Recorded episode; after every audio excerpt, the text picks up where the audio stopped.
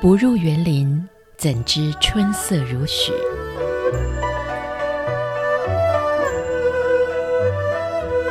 不只是昆曲 Podcast。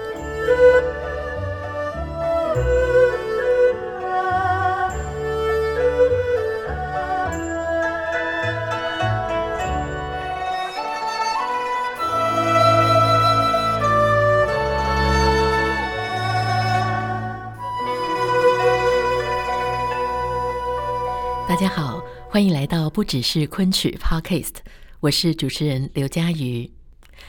在我们前面八集不只是昆曲 Podcast 的里头，我们从历史、从艺术等等各种不同的角度，跟大家讨论了好多比较大的题目，也为大家充分的介绍了昆曲的精致内涵和它的艺术深度。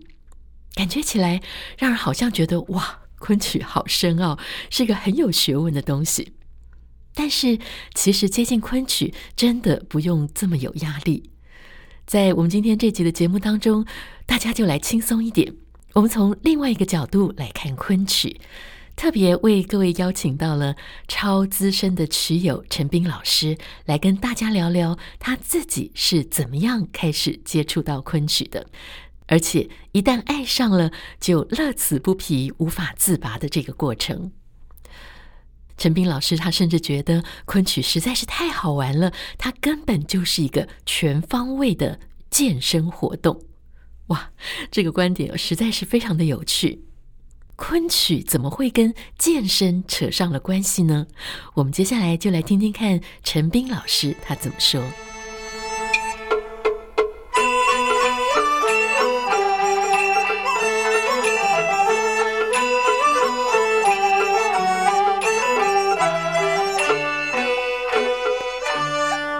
今天在节目当中特别为您邀请到了台北艺术大学的助理教授陈斌老师。我觉得对于昆曲，真的在台湾这个环境跟土壤之前，真的不是特别的好。你看，好像京剧有非常多剧校啊，甚至一些国家提供的一些资源。对，可是昆曲好像没有。这开始的时候，到底昆曲是在一个怎么样的土壤里头开始生长的？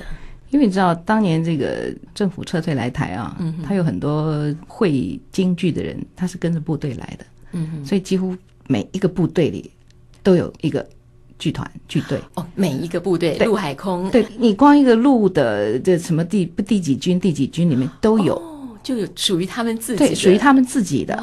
那后来就是归并归并归并，一直到最后并成大概海陆空勤一共有六七个团，就是什么海光陆光啊，嗯、大鹏。连勤是明陀，明陀，然后还有什么大碗干城，然后因为他们也需要演员，所以他们自己本身都有训练班，嗯，所以就叫做什么小陆光、小海光、小大鹏，最有名的魏海敏就是小海光出来的，嗯哼，海字辈，海字辈。嗯、那因为这些军队都属于国防部嘛，嗯、你等于是呃国家在培植这些人，嗯哼，那然后戏校是现在叫做台湾戏曲学院，嗯，当年其实是私立学校。那也是一位王振祖先生他成立的复兴剧校。王振祖是谁？就是现在著名歌星陶喆的外祖父。哦，那他是私人心学。嗯哼。然后他的第一期父字辈，第一期我听说是培养了十年才招第二期新字辈。啊，复兴复兴哦，所以他们那个排都排下来，复兴中华传统的什么呃文化，然后发扬民族伦理精神什么道道德的，所以他们已经排了不知道多少，现在好像不不大排这个辈分了。可是那个父字辈大概就是十年的基础教育。嗯，曹富勇，对对对对对，那新字辈像吴兴国，大家知道的。对，所以呢，就是说你等于除了。国家以外，私人也有兴趣。那昆曲的话，就是根本就没有职业演员过来。有一个，有一个后来跑去台中做生意，他不唱了，不唱，不唱了。而且他很早就生病过世了。哦，叫做顾传介。那除了他以外，就没有职业的演员。嗯嗯，所以就靠一些我们叫做曲友。啊，这个有一点点区别。那个唱京剧的叫票友，票友对；唱昆曲的叫曲友。曲友。那曲友的话，我们的老师就是徐延之，他太太张善香。嗯，他们两个人，先生吹笛子，太太教身段，就这样子。在各个大学，在各个大学。那然后在师大还有一位夏焕新老师，焕就是焕发的焕，新旧的新焕发。那徐延之跟夏焕新都曾经得过教育部的新传奖。那然后其他还有一些，我就我每次都讲，我说昆曲不是军国大事，所以就说这些人的名字很多人其实不知道。嗯。那所以我通常就去找了一个最高地位的人，就是当年那个故宫博物院的院长，叫蒋复聪。哦。我们在大学开始玩昆曲的时候，在曲会会碰到他哦。他哦，故宫博物院院长对对对，他唱他唱丑哦。唱丑，唱丑角。哇，真的不是唱大家都喜欢的小生啊，对对对对，或者那然后还有一位先生叫做玉元英，嗯，他是玉慕明的爸爸。所以我们现在就等于从旁边抓一些名人来，就是说我们对对，让大家知道一下昆曲的历史。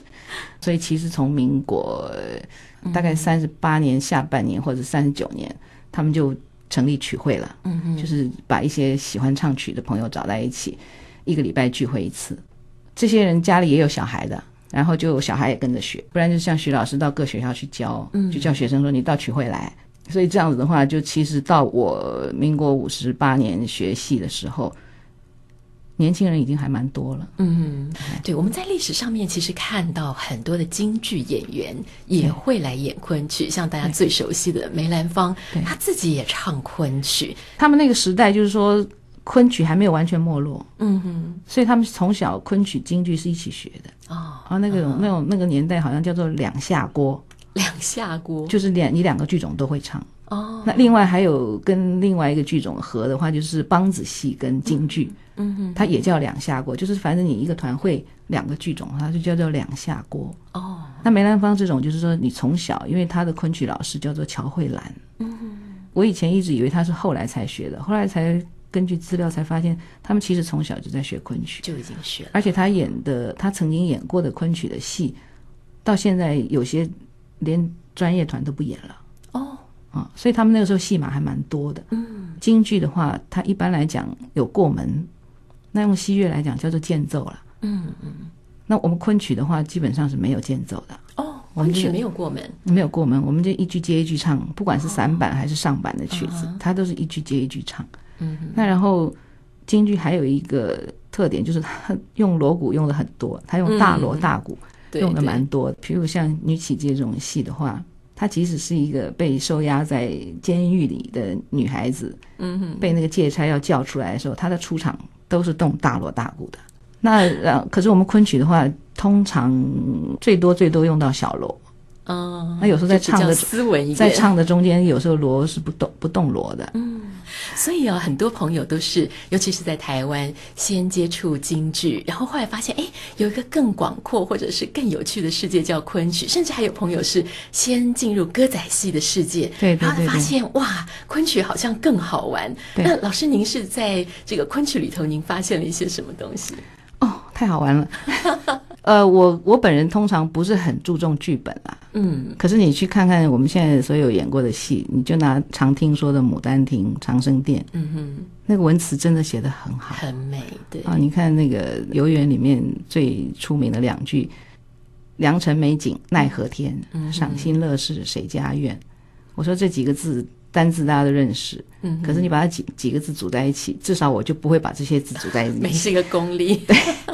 然后那个洪生的长生殿，那也是很厉害，哭相就是安子建宫娥们簇拥将，把团扇护心妆，这是对着杨贵妃的雕像唱的词。可是他的词也很简单呐、啊，现在都不用注释，你都可以想象出来那个是个什么情景什么什么。所以我觉得这个第一个是他的文学性，嗯哼，然后故事曲折。你像《牡丹亭》这种故事，谁想得到有人为了爱情可以死死而复生？那然后再讲到唱腔，真的是委婉动听啊。嗯哼，那当然学起来很难啊，很难，需要苦练的。嗯哼，那然后还有身段呢、啊。嗯哼，这个身段它有舞蹈性。我们通常，譬如大家有时候知道开门关门，对，对，那我们普通开门，好像那个手把门一拉就开开了。嗯、你在舞台上的话就不能，你一定要它有一个转折，那个手要怎么绕一下，嗯、那个才会把门开开。它就是一个舞蹈性的动作，嗯哼。那另另外就是美术性啦，嗯，美术性。我在开始学昆曲的时候，我们那个师母说：“你去唱小生。”我说：“我不要。”我说：“小生不能戴那些珠翠，就是头上那种，对，头上那些亮晶晶的。”后来我发现上当，那个东西太重了。所以我现在就勒着头会痛，所以我现在专唱小生。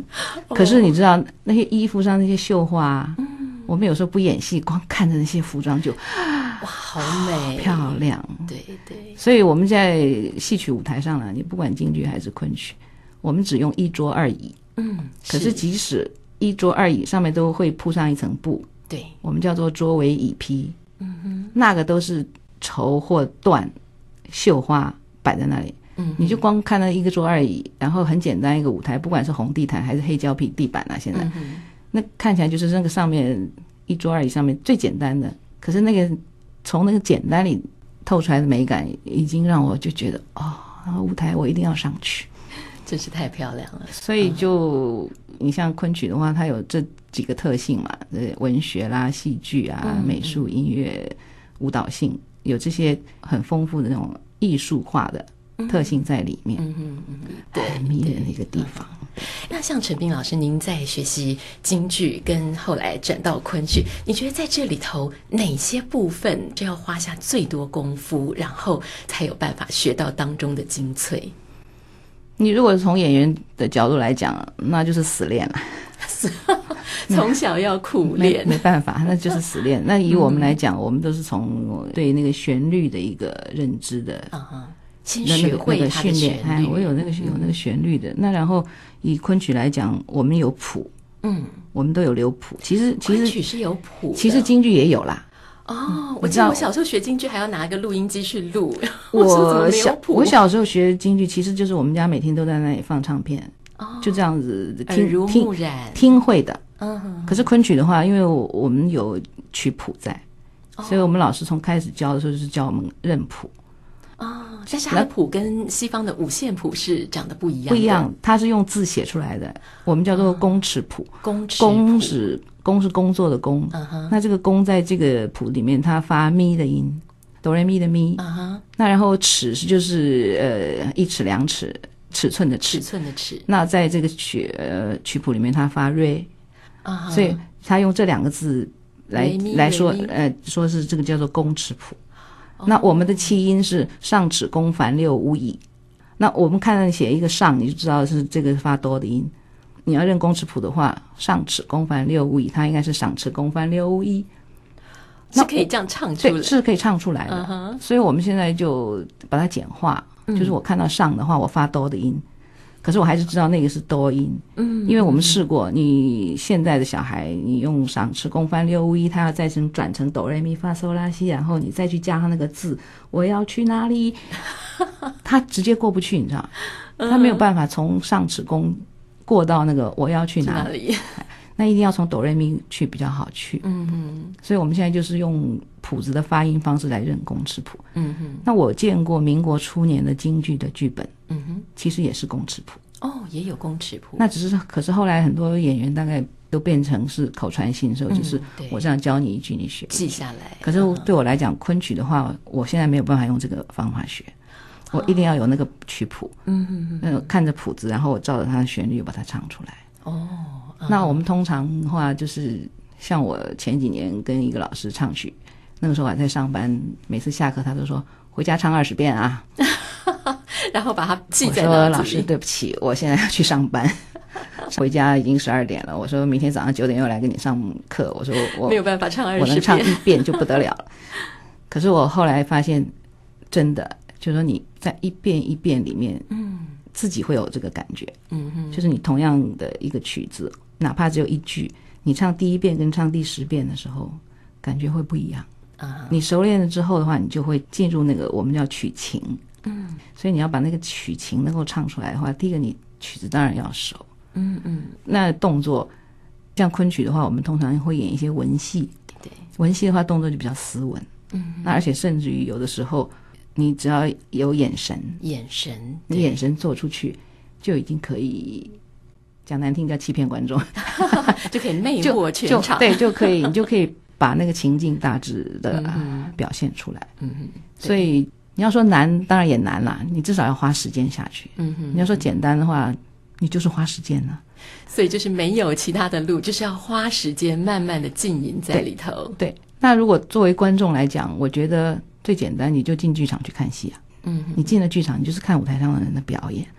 他的七情六欲，你能够感受到那些东西就可以啦。因为现在的表演还有字幕，你不用担心说我听不懂他唱什么。对，那你然后之后你如果有兴趣的话，你去找点资料，不管是书籍或者现在上网也很方便，嗯、对啊，点一个什么网络那个东西都出来，你再去做深入的了解。嗯、那甚至于你还要再想学的话，那就再更深更深一层。嗯哼，所以我就觉得有的时候就是要起而行。嗯哼，不管你是要欣赏或者要学会它，就是一个起而行了。对。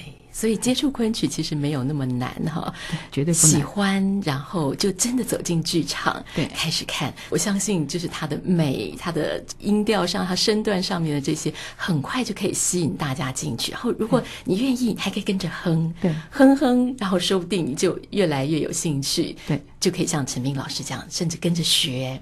是啊，不过呃要小心有一点，就是说如果你知道的越多，可能你会对那个演员越挑剔。我就会变成内行人。不过这两年，我会觉得，不管对年轻人或者是对年纪大的人，嗯，昆曲你知道吗？我把它列入体育类啊？为什么是体育类呢？因为他在运动啊，就是说你要去学唱，哦、你要去学做嘛。对，那做工唱的话，就是你的唇齿舌牙都要动，嗯，你的呼吸道要动。那然后我们说要用丹田的气，对，就是你整个的身体的内部。要要调气，嗯哼。那然后你学那些动作的话，就是肢体的动作，嗯哼。我当初是一个京剧老师讲的，他就说这是运动啊。他说你看学一个什么起霸的动作，就是四肢在动啊。他说你要学唱腔，就是呼吸道在运动啊。嗯哼。我现在还要再加上一个，你要去记戏词吧？啊，脑筋也要动，对不对？所以我 希望我将来不会老年痴呆。那我为什么说年轻人也可以呢？就是因为现在小孩多半坐在电脑面前不动，对对不对？嗯、你肢体也僵硬了，然后你知道有时候往前弯腰，学生弯的比我还要弯不下去哦，而且咔咔咔咔的声音都出来了。那我就说，对我们年纪大人来讲，当然更需要运动。嗯哼。那然后你用一个你自己喜欢的东西，不管是唱，不管是做。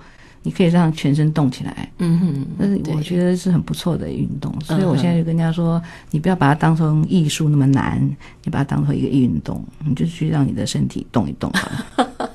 所以我们老师都讲，他说其实戏曲源自于生活，嗯，然后把它提升了啊，要把它美化，对不对？你把它音乐化，你把它戏剧性，然后你把它音乐化，把它舞蹈化。所以它其实是一个美的东西，那你即使表演的是不美的，就像我刚才讲到的那个楼阿鼠，你知道他在那个舞台上的那个脸上画起来，就像一个老鼠的脸。哦，真的是鼠脸，真的是一张鼠的脸。可是它还是一个美感啊，因为它是画出来的，你就是等于把它美术化了。所以我就说，其实剧场啊，舞台是个很好玩的地方。嗯，就说大家。不要害怕，呃，你不要说昆曲好难，我听不懂，看不懂，不会，不会的。如果你听得懂这个什么意大利歌剧、德国歌剧的话，你中国的昆曲绝对听得懂。嗯，那在这边我们要抓紧机会来请问陈斌老师，如果我们自己真的对昆曲有兴趣，到底哪里有这些书，或者哪里有这样子的一些音乐，我们可以先买来自己先了解一下呢？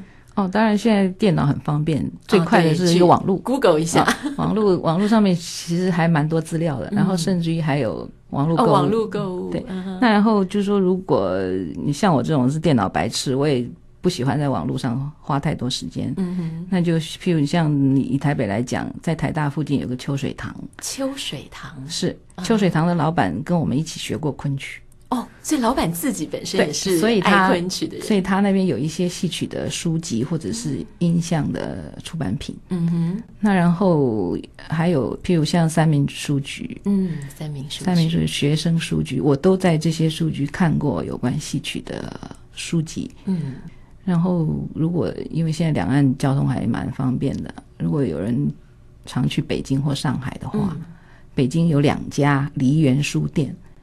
专门是有戏曲相关的，不管是书籍还是 CD、V、VCD、DVD 的都有。嗯哼，上海的话有一个表演场所叫逸夫舞台啊，邵逸夫先生，邵逸夫先生只是逸夫舞台，他外面那个大厅他也有卖一些音像出版品。嗯，然后还有一个就是上海书城，啊，上海书城有一楼专门卖那个音像的出版品。嗯哼，因为现在。资讯爆炸，所以有时候资讯还其实还蛮蛮容易找到的。对，那只是说看你有了这个资讯，你还愿不愿意再进，真的愿意进一步去去学啦，或者干什么？嗯、你譬如像我们团的话，我们也有开教学班嘛。嗯，不是说完全那么没有管道了。嗯哼嗯哼，对。所以其实啊，真的只要你有兴趣，只要你有心，对，对这些资料、这些可能性到处都是。对对对，就是很好玩呐、啊。真的很好玩，嗯、我我我们同朋友都讲说，嗯，看起来不像六十几岁的人。我们就说，我们用昆曲美容啊，哦，又可以做运动，又可以美容，对啊，还可以活化脑细胞，对对对对对对对对，所以好处多多。